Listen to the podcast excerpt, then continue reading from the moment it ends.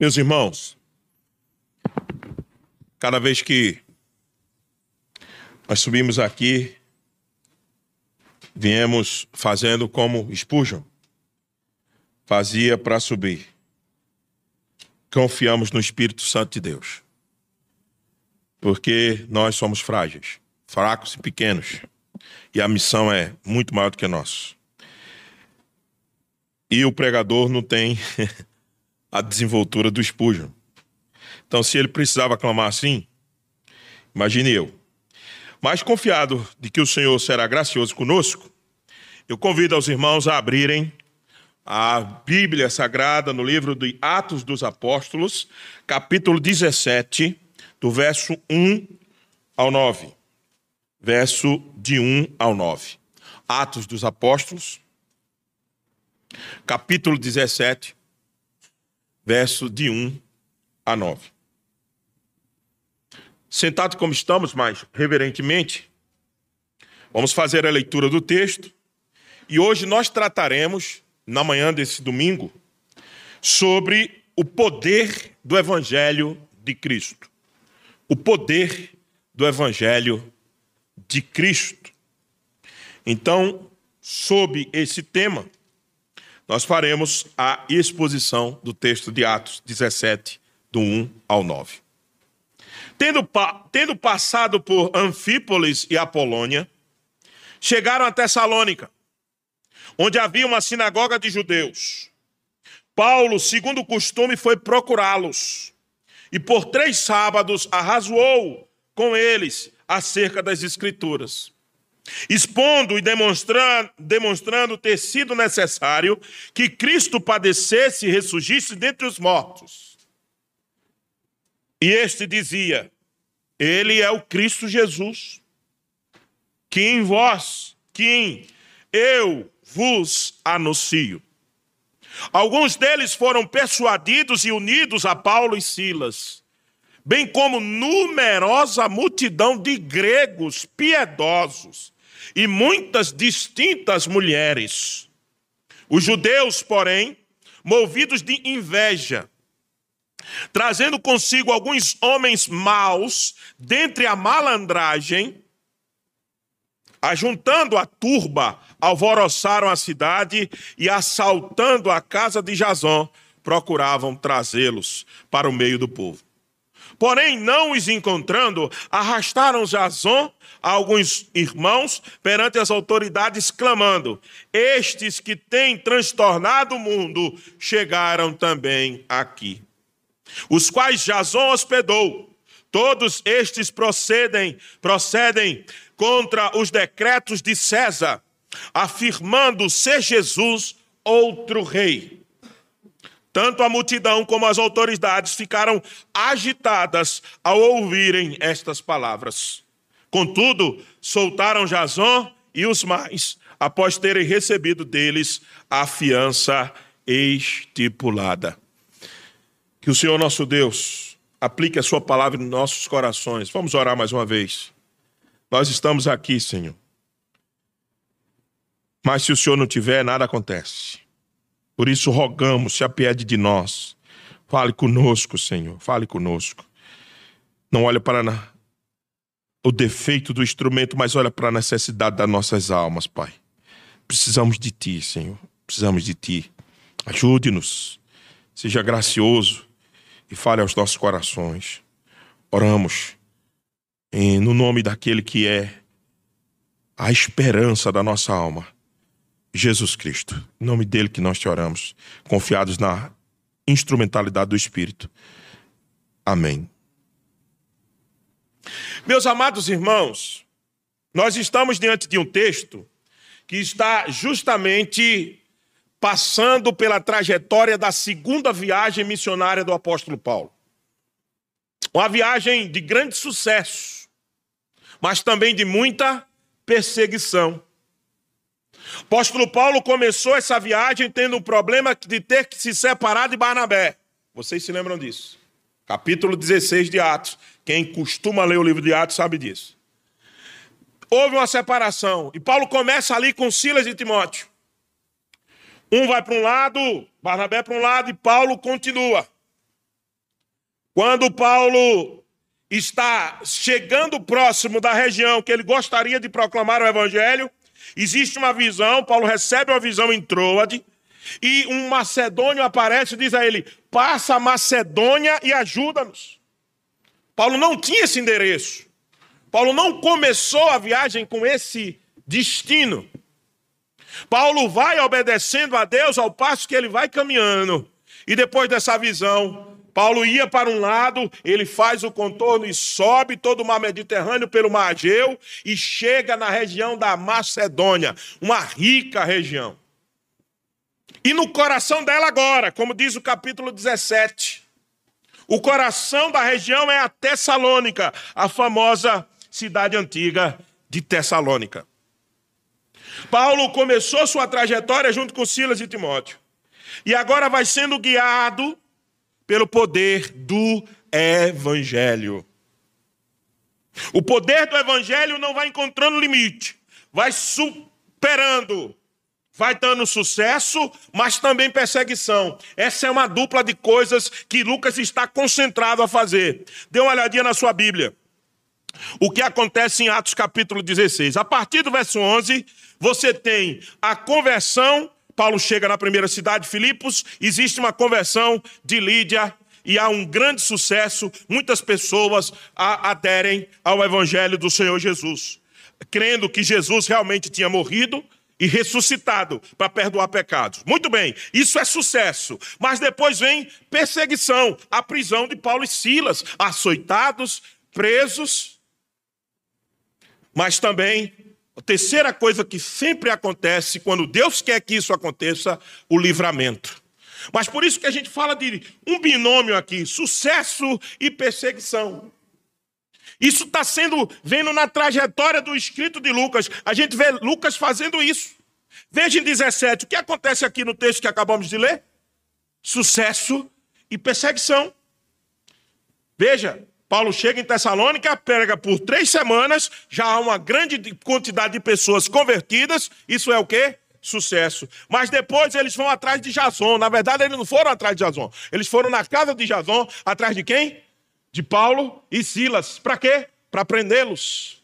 Mas o livramento do Senhor acontece, porque quando eles chegam na casa de Jason, eles não estão mais lá. Sucesso e perseguição. Esse é o rumo do, do Evangelho de Lucas, já vem fazendo isso, mas, sobretudo, Atos dos Apóstolos. Nós estamos diante de um texto de sucesso e perseguição. Se você der uma olhadinha mais além do nosso texto, no caso de Paulo e Silas, aonde? em Bereia. Sequência do nosso texto, nós não vamos pregar sobre isso. Paulo chega em Bereia e acontece o quê? Veja o verso 12. Com isso, muitos deles creram. Sucesso na proclamação do evangelho. Mas só ficou aí? Não, mas logo que os judeus de Tessalônica souberam que a palavra de Deus era anunciada por Paulo, também em Beré, foram lá excitar e perturbar o povo. Então os irmãos promoveram, sem detenção, a partida de Paulo para o lado do mar. Porém, Silas e Timóteo continuaram, continuaram ali. Os responsáveis por Paulo levaram-no até Atenas e regressaram trazendo ordem a Silas e Timóteo. O que, é que aconteceu de novo? Perseguição dos judeus e, de novo, livramento da parte de, de Deus. Veja, isso é Atos. Evangelho pregado, sucesso. Isso é poder do Evangelho. Pregado, é o evangelho pregado, mudança de vida. Evangelho anunciado, transformação de pessoas. Evangelho anunciado, mudança de destino da vida das pessoas. Mas quem está anunciando o evangelho tem que estar pronto também para ser perseguido. Cancelado. Bloqueado. É a terminologia moderna com o advento das redes sociais. Tem que estar pronto para isso, para sofrer cancelamento, para sofrer bloqueio, porque o evangelho confronta as pessoas. O Evangelho diz às pessoas que elas não podem fazer nada para se salvar. O Evangelho diz a elas que elas não têm poder absolutamente nenhum sobre suas vidas depois da morte. O Evangelho confronta a nossa fragilidade. O Evangelho escarnece das nossas limitações. O Evangelho expõe as nossas feridas e sofrimentos, mas ao mesmo tempo é o Evangelho que as sara, que cura, que liberta, que conforta, que transforma. Esse é o poder do Evangelho, meus irmãos. É isso que nós vamos ver nessa manhã. É uma pena que nós ainda não estamos fazendo a exposição. Os irmãos lá de Cabo Frio estão tendo o privilégio de ter começado desde o capítulo 1 de Atos dos Apóstolos. E eles vêm vindo, e eu também com eles. E esse sermão nós pregamos domingo passado lá. E eu digo uma pena porque eles estão com a mentalidade de Atos na cabeça. Até agora, até o capítulo 17. Quem sabe um dia a gente faça aqui também na IP. Já fizemos nas quintas-feiras, mas voltamos a fazer mais detalhadamente aqui nos domingos aqui na IP Novo Mundo de Limeira. Mas mesmo assim, o que eu tentei fazer nessa introdução é dar a você a lógica de Lucas: sucesso e perseguição, sucesso e perseguição. Agora vamos nos aproximar do texto. Esse texto possui duas grandes partes. A primeira parte é a proclamação do evangelho. E a segunda parte é o resultado, é a reação a esta proclamação do Evangelho. Essas duas grandes partes estão no verso 1 a 9, que nós acabamos de ler no capítulo 17 de Atos. Tanto na proclamação quanto na reação, nós vamos ver o poder do Evangelho no seu alcance em tirar os homens da posição que estão de conforto e confrontá-los, mas ao mesmo tempo salvá-los. É isso que nós vamos ver nessas duas grandes partes. Então vamos para a primeira, do verso 1 ao verso 4. Tendo passado por Anfípolis e Apolônia, chegaram a Tessalônica, onde havia uma sinagoga de judeus. Paulo, segundo o costume, foi procurá-los e por três sábados arrazoou com eles acerca das Escrituras, expondo e demonstrando ter sido necessário que o Cristo padecesse e ressuscitasse dentre os mortos. E esse dizia ele: É o Cristo Jesus que eu vos anuncio. Alguns deles foram persuadidos e unidos a Paulo e Silas, bem como numerosa multidão. Veja, numerosa multidão de gregos piedosos e muitas distintas mulheres.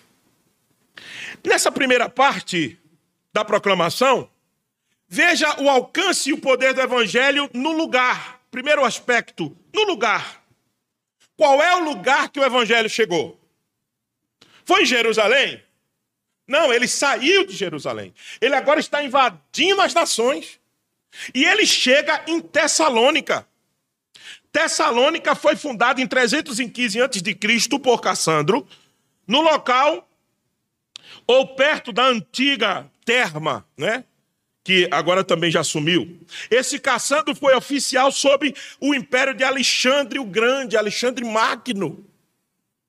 Ele matou a mãe de Alexandre, esse Cassandro, a Olímpia, por lhe fazer oposição e depois de esmagar o exército de Olímpia, por razões políticas, Cassandro casou-se com a irmã de Alexandre, por parte do pai, e deu o nome da cidade de Tessalônica. A grande Tessalônica. Quando os romanos conquistaram a Macedônia, que você sabe, né? Um pouquinho de história universal, quando Alexandre o Grande dominou, expandiu o seu império, Roma veio e subjugou o império alexandrino.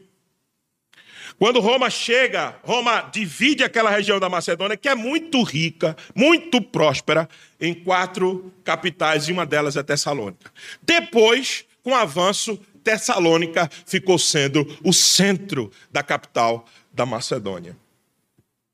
Banhadas por rios, ela é, ela era, né? Nos tempos antigos, o povo usava esses rios para transportar os produtos agrícolas cultivados nas planícies férteis às margens dos rios. Além de ser um centro comercial, a cidade, nos dias de Paulo, era a capital da Macedônia e servia para toda a província como centro administrativo.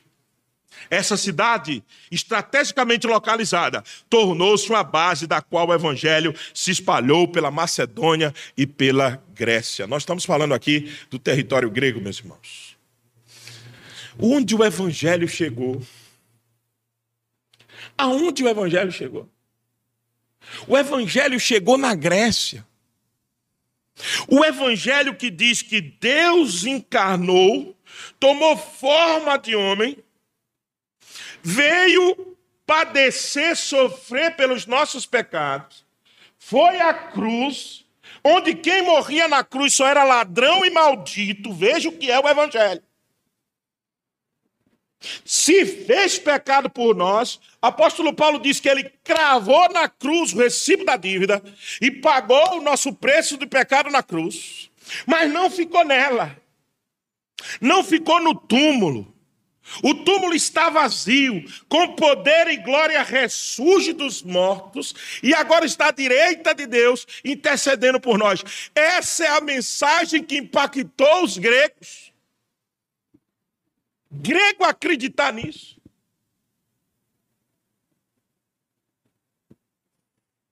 A Grécia da época antiga não acreditava absolutamente que o corpo pudesse produzir alguma coisa. O corpo era o cativeiro da alma. Os gregos achavam que o corpo devia ser realmente entregue à prostituição, à promiscuidade, à destruição, o mais rápido possível, para que a alma fosse liberta.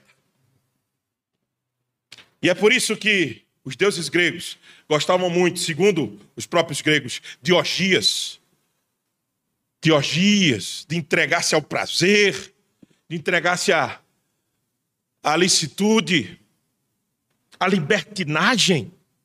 O Evangelho chegou lá. O Evangelho que é o contrário. Deus, de vez da gente querer se libertar do corpo, Deus se encarna no corpo. Para o grego isso é um absurdo. Os deuses estão livres, que eles não têm corpo. Os deuses estão acima da humanidade porque eles não têm corpo.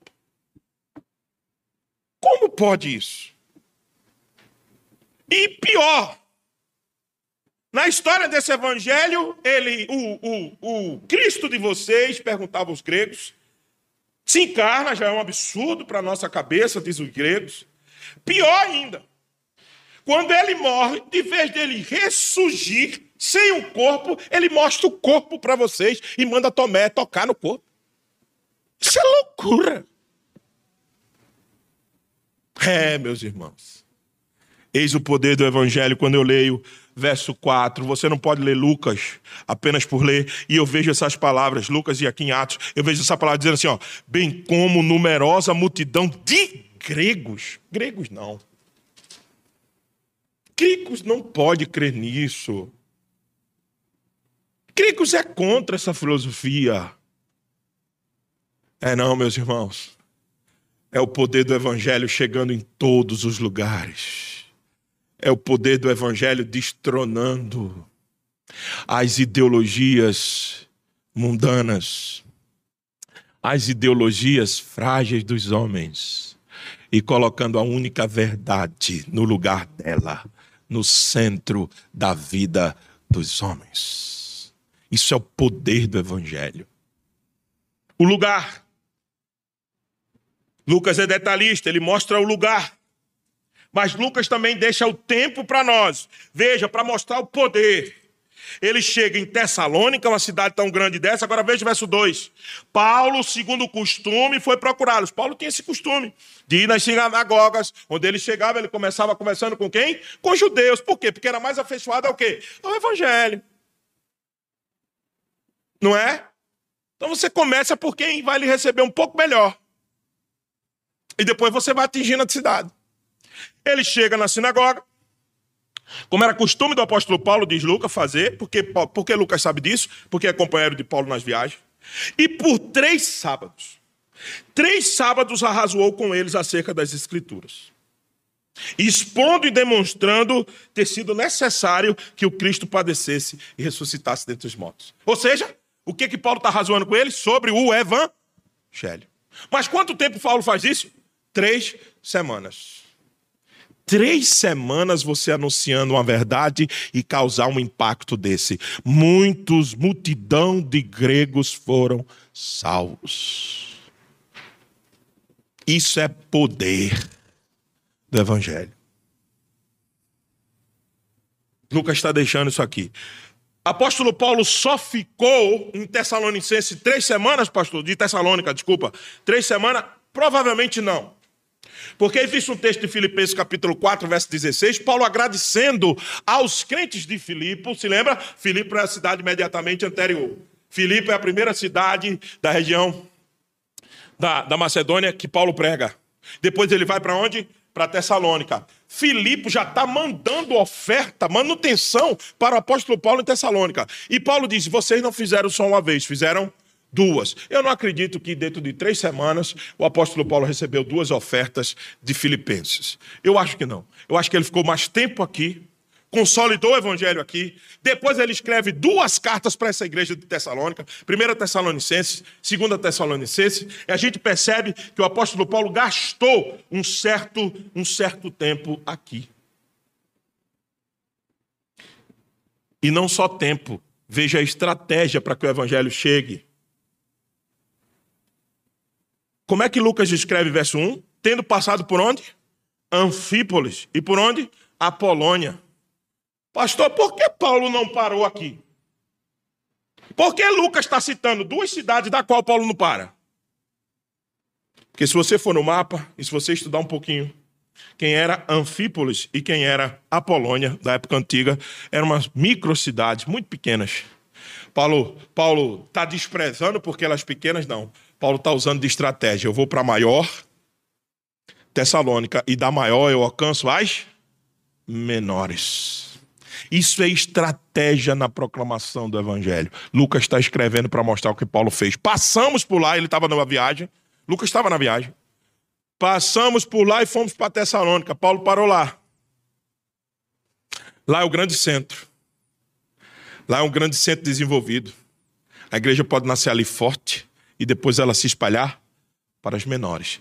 É estratégia, é tempo, é lugar, é saber para onde ir, é com estratégia, mas, sobretudo, com conteúdo. Veja, apóstolo Paulo não chega em Tessalonicenses e mostra o seu currículo de filósofo. Vocês sabiam que o apóstolo Paulo era um grande filósofo, né? Apóstolo Paulo não chega lá e diz assim: Olha, eu estudei aos pés de Gamaliel, olha meu currículo aqui.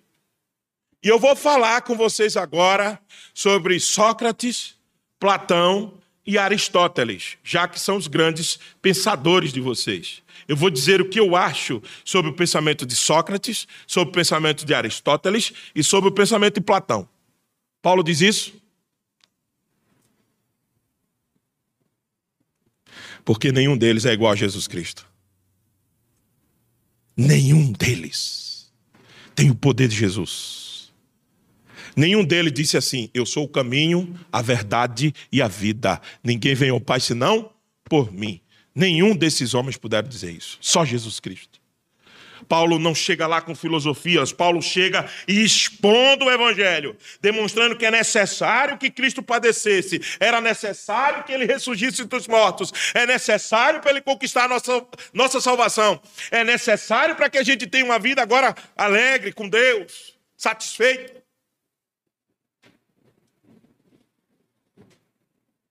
Lucas capítulo 24, veja o que Jesus faz. Paulo está imitando Jesus. Segui, a seguir, Jesus lhe disse: São estas as palavras que eu vos falei, estando ainda convosco. Lucas 24, 44. Importava se cumprisse tudo que de mim está escrito na lei de Moisés, nos profetas e nos salmos.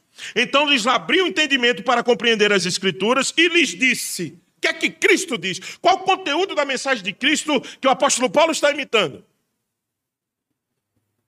Assim está escrito que o Cristo havia de padecer e ressuscitar dentre os mortos no terceiro dia. O que é que o apóstolo Paulo está fazendo em Tessalônica? Veja o verso 3 de, primeir, de Tessalônica. De, desculpa, de Atos 17, verso 3. Expondo e demonstrando ter sido necessário o quê? O Cristo padecesse e ressuscitasse dentre os mortos. A mesma coisa que Jesus fez, o apóstolo Paulo está fazendo. Nós temos que. Quer pregar o Evangelho? Nós temos que explicar por que Cristo padeceu. E quando eu explicar a uma pessoa por que Cristo veio sofrer, eu vou ter que dizer a ela que ela está perdida nos seus pecados. E é por isso que Cristo veio. E depois que eu dizer a ela que Cristo veio por causa do pecado dela, eu tenho que animá-la dizendo: Mas tem uma coisa, ele morreu para pagar o preço do seu pecado. Mas eu não posso deixá-la na triste realidade da morte. Eu tenho que mostrar a ela o quê? A ressurreição. Ele ressurgiu vencendo a morte e por isso que quando você morrer também. Esse é o evangelho. Esse é o centro do evangelho trazer esperança às pessoas, trazer vida de volta às pessoas, mostrar para elas que esse mundo nessa eterna mesmice de comer, dormir, levantar para trabalhar e comer de novo, de vez em quando, quando a gente pode ter umas férias, mas quando a gente volta de lá, volta mais cansado do que foi e depois pedir a Deus que nos dê férias de novo. Porque aí depois eu tenho que lutar com o colégio de menino, que eu tenho que lutar. O evangelho mostra para nós que é muito mais do que isso. O Evangelho dá sentido à nossa vida, meus irmãos. Paulo sempre discute a mesma coisa que Jesus discutia. É necessário que o Cristo padecesse. É necessário que ele ressurja. E eu vou dizer uma coisa a vocês: é isso que eu estou anunciando. Veja, o final do verso 3 é muito importante. É o Cristo Jesus que eu, sabe eu, eu, apóstolo Paulo, estou anunciando, sabe por quê eu estou dizendo para vocês? Porque eu sou resultado desse evangelho. Eu matei persegui... eu matei seguidores desse Cristo há pouco. Você não se lembra de mim? Eu estou aqui no capítulo 17, mas lá no capítulo 8 eu matei Estevão. Eu peguei a capa de Estevão. 8, capítulo 8 de Atos. Eu sou fruto desse evangelho, eu sou a mudança desse evangelho. Por isso que eu anuncio esse evangelho, porque eu sei o poder desse evangelho. Eu sei, diz o apóstolo Paulo, e é por isso que eu vos anuncio, porque eu sei o que é esse poder. Eu experimento ele na minha vida. E é por isso que essa obrigação, diz o apóstolo Paulo em outro lugar, que essa obrigação a mim é imposta. Paulo diz: Eu não tenho, eu não tenho absolutamente é, opção. Eu só tenho que pregar o Evangelho. Essa é a realidade, meus irmãos, de quem se encontrou com Cristo, de quem teve sua vida modificada pelo poder do Evangelho. Só tem uma opção: pregar esse Evangelho. Anunciá-lo. Anunciá-lo para todos que estão ao seu redor. Não tem jeito. É a cruz de Cristo que nos salva. Apóstolo Paulo ele disse que anunciou esse evangelho com poder no Espírito Santo e com grande, com profunda convicção. Por que, que ele diz isso? 1 Tessalonicenses, capítulo 1, verso 5, ele diz: Eu preguei para vocês com poder, com Espírito Santo e com profunda convicção. 1 Tessalonicenses 1 e 5. Meus amados irmãos, essa é a primeira parte. Qual é o resultado de tudo isso? Verso 4. Alguns deles foram persuadidos e unidos a Paulo e Silas. Aí a gente começa com a segunda parte, a reação. Primeira parte, proclamação, verso 1 ao 3. Segunda parte, reação, verso 4 ao 9. O que é que acontece em primeiro lugar, aí no verso 4, como você está vendo? Deus abençoa o trabalho do apóstolo Paulo e de Silas de modo glorioso e de modo que numerosos gentios voltam-se para o Senhor, acreditando no evangelho da cruz. Veja, judeus, gregos estão aí, mulheres distintas. Lembrem-se né, que naquela época do período do Império Grego existiam muitas mulheres poderosas, poderosíssimas. Não esqueça que Cassandro teve que matar a Olímpia. A Olímpia teve um exército à sua disposição. Era a mãe de Alexandre. Mulheres poderosas. Diz o texto que o evangelho alcançou essas mulheres poderosas. Primeiro, a primeira reação, a conversão. Segunda reação, perseguição. Veja o verso 5 a 8. É aquela estrutura que Lucas vem mantendo. O anúncio gera sucesso, depois a perseguição. Veja 5 a 8. Os judeus, porém, movidos de inveja, trazendo consigo alguns homens maus dentre a malandragem, ajuntando a turba, alvoroçaram a cidade e, assaltando a casa de Jazão, procuravam trazê-los para o meio do povo. Porém, não os encontrando, arrastaram Jazão e alguns irmãos perante as autoridades, clamando: Estes que têm transtornado o mundo chegaram também aqui. Os quais Jazão hospedou Todos estes procedem contra os decretos de César, afirmando ser Jesus outro rei. Tanto a multidão como as autoridades ficaram agitadas ao ouvirem estas palavras. Veja o poder que o Evangelho tem. O Evangelho tem poder para transformar vidas, como a gente viu, de incrédulos como os gregos, mas tem poder também de tirar os poderes constituídos humanos do seu conforto. Ele mexe com toda a estrutura. O Evangelho vai lá e provoca reações. Você vê que os judeus não estão satisfeitos com o que ouviram, alguns judeus, claro, os incrédulos, outros foram convertidos. E eles vão lá na malandragem, no meio da malandragem, convocam a turba, ou seja, uma turma da pesada, faz um alvoroço na cidade, mas eles dizem uma coisa que comprova o poder do evangelho. Ah, se alguém dissesse isso de nós. Olha só o que eles disseram. Estes, este quem? Paulo e Silas. Tem o quê?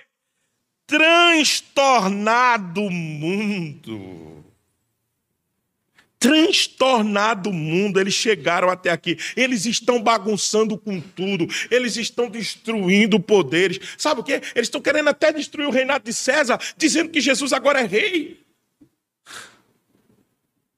Esse é o evangelho, meus irmãos, que incomoda os reinados.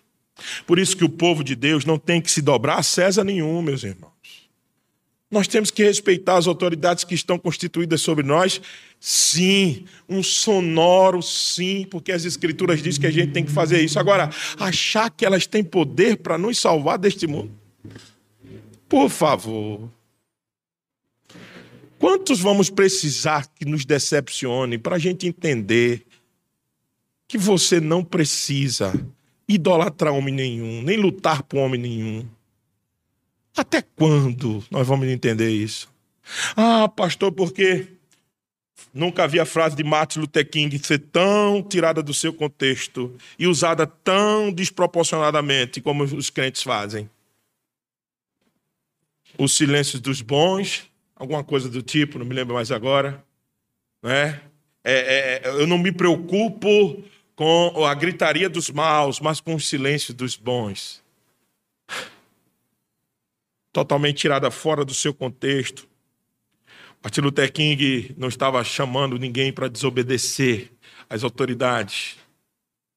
Ele estava apenas querendo que nós nos manifestássemos. Mas como é que os bons se manifestam? A favor de outros homens? Será que Luther King estava dizendo isso? Como é que os bons se manifestam? Gritando o nome de Fulano e Beltrano, os homens bons, transformados, se manifestam dizendo: Cristo é o rei dessa nação. Se curvem vocês diante dele. A igreja é a consciência do Estado, dizendo ao Estado: vocês estão em pecado contra Deus quando vocês não cuidam do pobre, da viúva e do necessitado. Quando vocês se enriquecem ilicitamente, Deus está vendo, vocês são ministros de Deus, ele vai vir com a ira julgadora sobre vocês. Essa é a manifestação que Deus quer que a gente faça no meio da nação, não gritando o nome de homem nenhum. Porque eles são pecadores, eles são frágeis, eles são corruptos, todos. Todos eles, sem nenhuma exceção. O último está aí, tendo que se explicar. Meus irmãos, só tem um: Jesus Cristo, o Rei dos Reis, que confrontou o Império Romano, sem nem ter feito nenhum tipo de protesto em rua nenhuma. Viu? Só passando e anunciando o Evangelho. Aí o crente diz que acredita no Evangelho, mas não, não anuncia. Aí prega a ideologia partidária de alguém. Pregue o Evangelho. Quer revolução nesse país? Pregue o Evangelho. Foi a revolução que Cristo trouxe. Foi o que impactou o governo de César. Olha aqui os homens preocupados. Esses homens estão dizendo que eles têm que ter outro rei. Olha aí, vai agora destronar César. Ou nós somos crentes, meus irmãos. E nós somos só súdito de um rei, ou nós vamos ver a, tristeza que nós estamos vendo no meio do povo evangélico dessa nação, divididos, polarizados, emburrecidos no debate, emburrecidos, e dizendo que a solução é o homem tal. É triste ver pastores compactando com um negócio desse. É triste ver irmãos envolvidos num, numa polarização burra dessa, que não, ninguém escuta ninguém, é só para levantar a bandeira. Não, porque o meu é melhor. Isso é burrice. Não há discussão séria, sem assunto nenhum. De assunto nenhum. Então faça uma coisa. Não estou chamando você para alienação política, não. Leia tudo, retenha tudo que é bom, mas saiba, o seu rei é Jesus Cristo. Ele faz mudança real na vida da nação. Ele sim. O poder é demonstrado na acusação, como já lhe disse. Então, o último aspecto, primeira conversão, dentro do da segundo bloco de reação, do verso 4, do verso 5 a 8, a perseguição, e para finalizar, o livramento. Assim como ocorreu no julgamento de Jesus perante Pôncio Pilatos, foi assim também o que aconteceu em Tessalônica. Os judeus sabem manipular. Se lembram que eles manipularam a, a multidão? Solta Barrabás. Se lembra? É a mesma coisa que Paulo está enfrentando aqui. O monopólio, a manipulação da multidão. Solta Barrabás, prende Jesus. Aqueles queriam prender Paulo e Silas. Mas o livramento do Senhor acontece. E graças a Deus que os oficiais da cidade não se deixam persuadir por esse tumulto. Pela ausência dos personagens, Paulo e Silas, a acusação perde a sua urgência, pois não existem maiores provas. Os oficiais ouvem as provas, mas ficam convencidos de que Jason e seus amigos não constituem nenhuma ameaça a Tessalônica. E soltam Jason e seus companheiros cristãos, porém fazendo pagar uma fiança com o fim de garantir a paz e a ordem, é isso que está no verso 9. Contudo, soltaram Jason e os mais após terem recebido deles a fiança estipulada. O Código Penal da Macedônia era um código penal é, diferente do de Roma, porque Roma concedeu à Macedônia um status de cidade livre, de território livre. Não era que Roma não tinha ingerência sobre a Macedônia, tinha. Mas eles tinham ali os seus códigos legais, porque para que Roma estava respeitando a cultura daquele lugar. Então, as autoridades não eram autoridade de Roma, eram autoridades da Macedônia, de Tessalônica. E eles, quando eles trazem a acusação, eles dizem assim: vão lá então. Chegaram na casa de Azor, não tinha Paulo, não tinha Silas, não tinha ninguém. O Senhor já tinha livrado, já tinha tirado dali. E eles pagam uma fiança. A fiança é um recurso legal que existe até os dias de hoje. Era assim na, no tempo antigo até os dias de hoje. Um recurso legal onde você paga uma certa quantia e essa quantia fica depositada separada até que corra todo o processo e você diga culpado ou não. Se você for culpado, aquele dinheiro é para pagar as custas do processo. Se você for declarado inocente, esse dinheiro volta para você. Foi essa condição que Jason e os seus amigos ficaram pagaram a fiança estipulada, e essa, essa estipulação dessa fiança é de acordo com o recurso da pessoa. É, é, não é estipulado só um valor. No Código Penal Brasileiro é assim também, vários valores. Então você paga de acordo com a sua condição e aquilo fica depositado em juízo e depois é, retorna para você se você for considerado livre. Foi isso que Jason fez. Era esse o Código Penal na, na época dos macedônios. Então, o livramento, meus irmãos, se constitui no fato de Paulo e Silas ter escapado. Porque aí o evangelho continua sendo anunciado. Eles vão para Bereia, como é o, o, próximo texto aqui. Eles continuam até chegar em Atenas, aí sim, no coração da cultura grega. É a continuação desse evangelho e o seu poder. Muito bem, isso dito e suposto, que, o que é que tudo isso serve para nós, meus irmãos. Vamos para a aplicação e vamos para o encerramento da mensagem de hoje. Nós vimos no texto, no texto dois grandes blocos: proclamação e reação, tudo isso debaixo do poder do Evangelho. A primeira coisa que nós deveríamos lembrar é que nós precisamos crer no poder do Evangelho. Mas, pastor, eu creio, pastor. Então, meu irmão, minha irmã, você crê? Então você anuncia esse Evangelho? Porque quem crê, anuncia. Quem crê no Evangelho não só anuncia, mas vive. Vive pelo Evangelho. Vive pelo Evangelho. O Evangelho não é apenas só para nos salvar da condenação eterna. O Evangelho é para moldar, modificar as nossas vidas, meus irmãos. O Evangelho serve para nós enquanto nós estamos vivos, e serve para nós na hora da morte, e servirá para nós eternamente. Esse é o poder do Evangelho. Tem muitos de nós, muitos de nós, dizemos crer nesse poder, mas nem vivemos pelo Evangelho, nem esperamos na salvação que esse Evangelho nos garante, e muito pior, nem anunciamos esse Evangelho.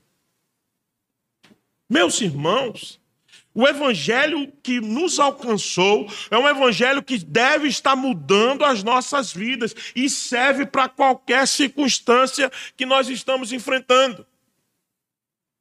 Veja só, Pense na alegria da sua vida. Nos momentos que você gosta de prazer, de alegria, de satisfação, enfim, qualquer circunstância que te traga isso. Pense. Você só pode desfrutar disso, desses momentos preciosos, alegres, festivos, enfim. Não vou aqui citar como você pode ter esses momentos, não, mas quando isso se dá, você só pode desfrutar isso verdadeiramente se for no Evangelho. Porque senão, você fica dependendo desses momentos felizes para que a sua vida, a vida esteja em paz. Os que não foram alcançados pelo Evangelho, eles precisam o tempo todo criar circunstâncias para que eles estejam bem, em paz, felizes. Nós que fomos alcançados pelo Evangelho, não necessariamente viveremos de riso em riso, de alegria em alegria. Não, pelo contrário, às vezes, tristeza após tristeza. Mas mesmo assim, mil cairão, estão caindo à nossa direita, dez mil à nossa esquerda. Por causa do Evangelho, nós pensamos assim: poxa, eu estou nessa situação difícil, mas o Senhor já venceu ela também. E eu posso vencer.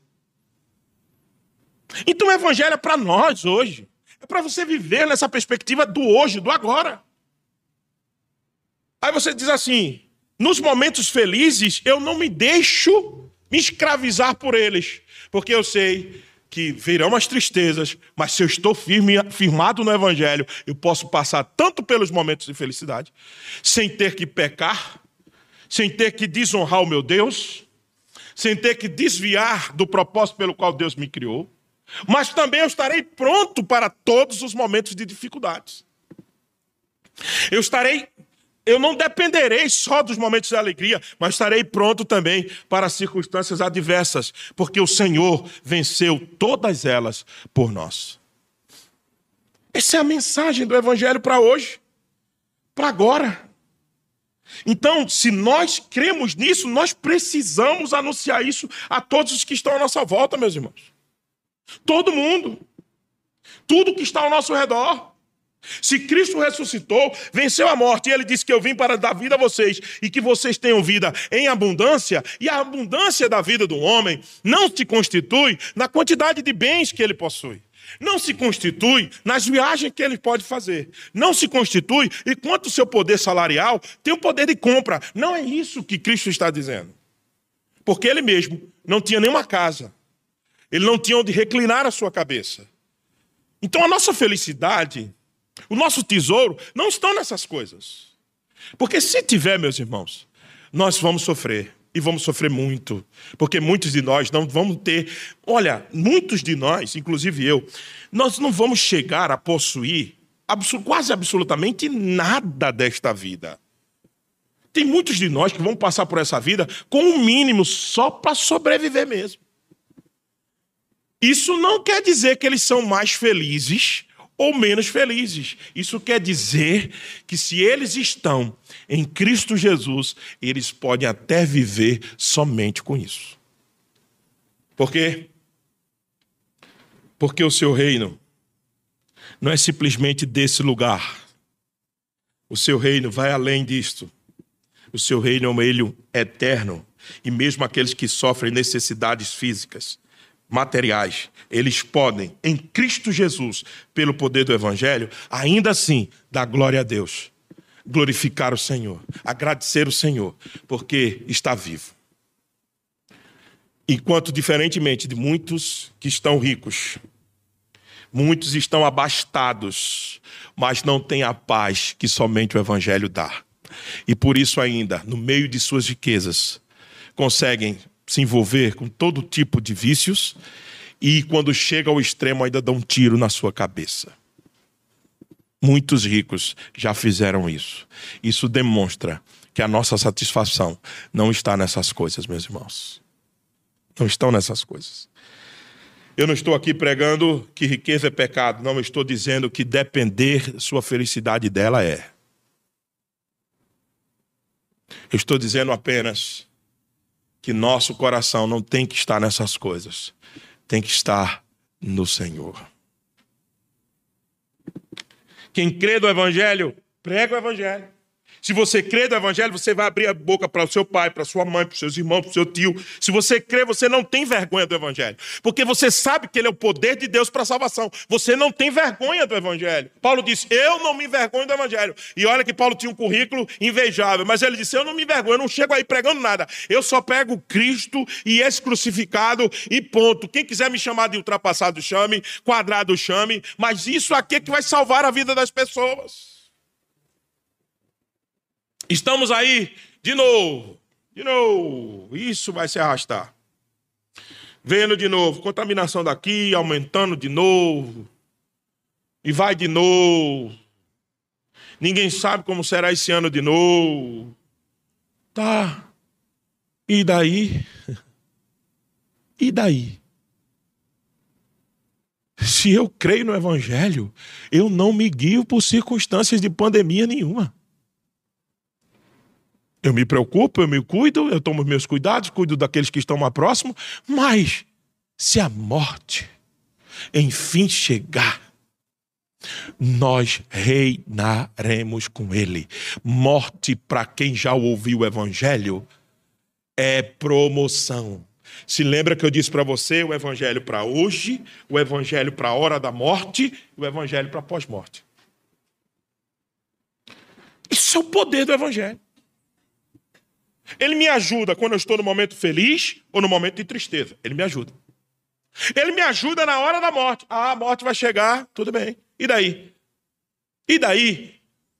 Que ela chegue? Porque meu redentor venceu ela. Ele venceu a morte. Ele está vivo. E nele eu vou também sobreviver e vou ressuscitar.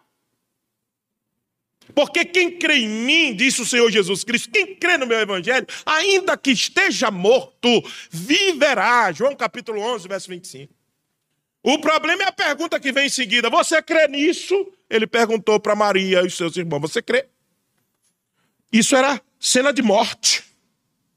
Jesus usando o evangelho. Jesus usando o evangelho na morte de Lázaro. Dizendo àquelas mulheres: Vocês estão crendo nisso ou não?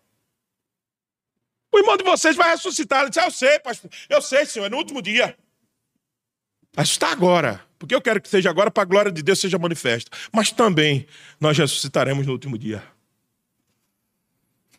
Meus irmãos, o evangelho é para os dias de hoje. É para a hora da nossa morte. E o evangelho nos garante a vida eterna. É para depois da nossa morte. O evangelho diz assim: Você creu? Creu? Muito bem.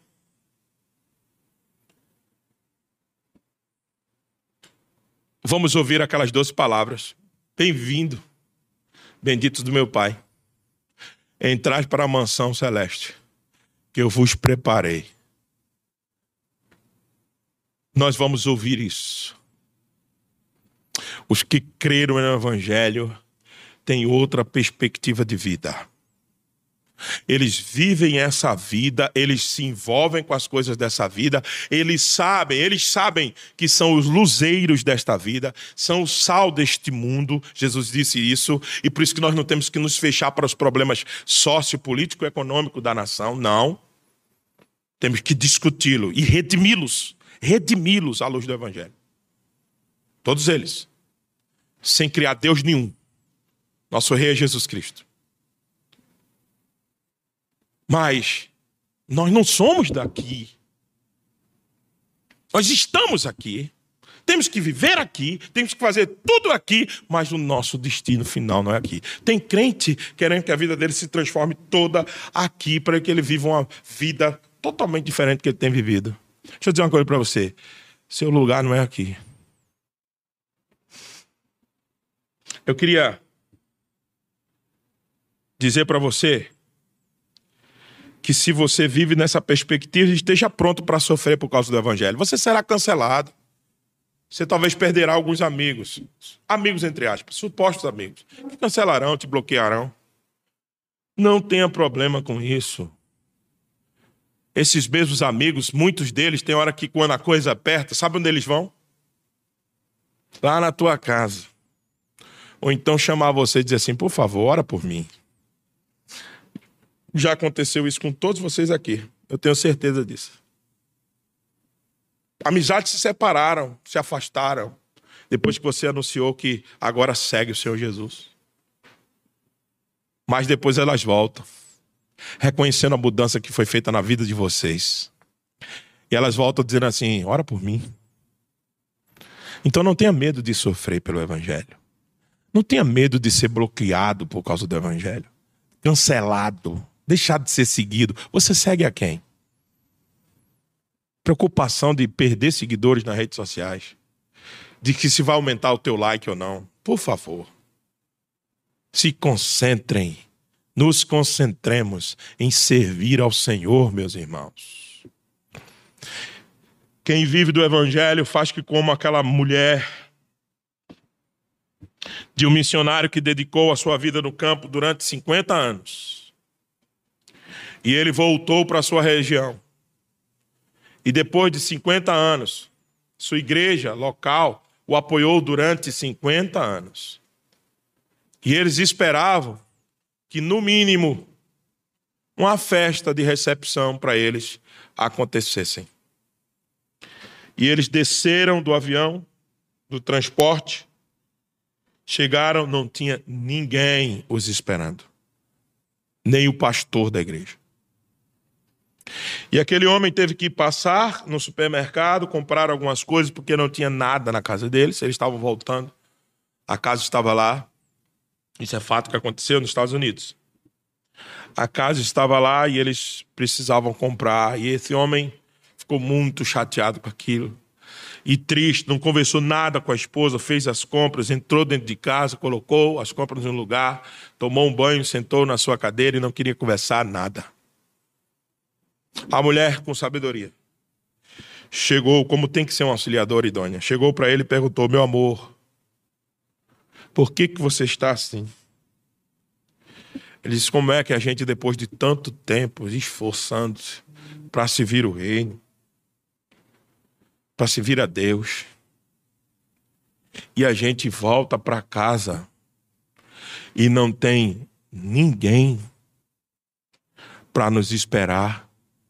E fazer alguma homenagem a nós. Aquela mulher olha bem para o seu marido no olho dele e diz assim: Mas quem disse que nós estamos em casa? Nós ainda não chegamos em casa. Nós seremos recebidos com festa quando nós chegarmos em casa. Você ainda não está em casa. Seu pai vai dar uma grande festa. Seu pai vai dar a festa daquele pai, daquele pai do filho pródigo. Se lembra? Ah, o pai vai receber a gente com festa, meus irmãos. A igreja pode não valorizar o nosso trabalho, o mundo pode ridicularizar de nós, mas o nosso Pai não. O nosso Pai nos receberá com festa quando nós chegarmos em casa. Nós não estamos em casa. Que Deus então nos abençoe e faça a gente viver pelo poder do Evangelho. Somente pelo poder do Evangelho. Nada além do Evangelho. Somente a cruz de Cristo deve nos ajudar a continuar, a vencer todos os nossos problemas na nossa vida, meus irmãos. Mas também venceremos na hora da morte. Que Deus então nos abençoe.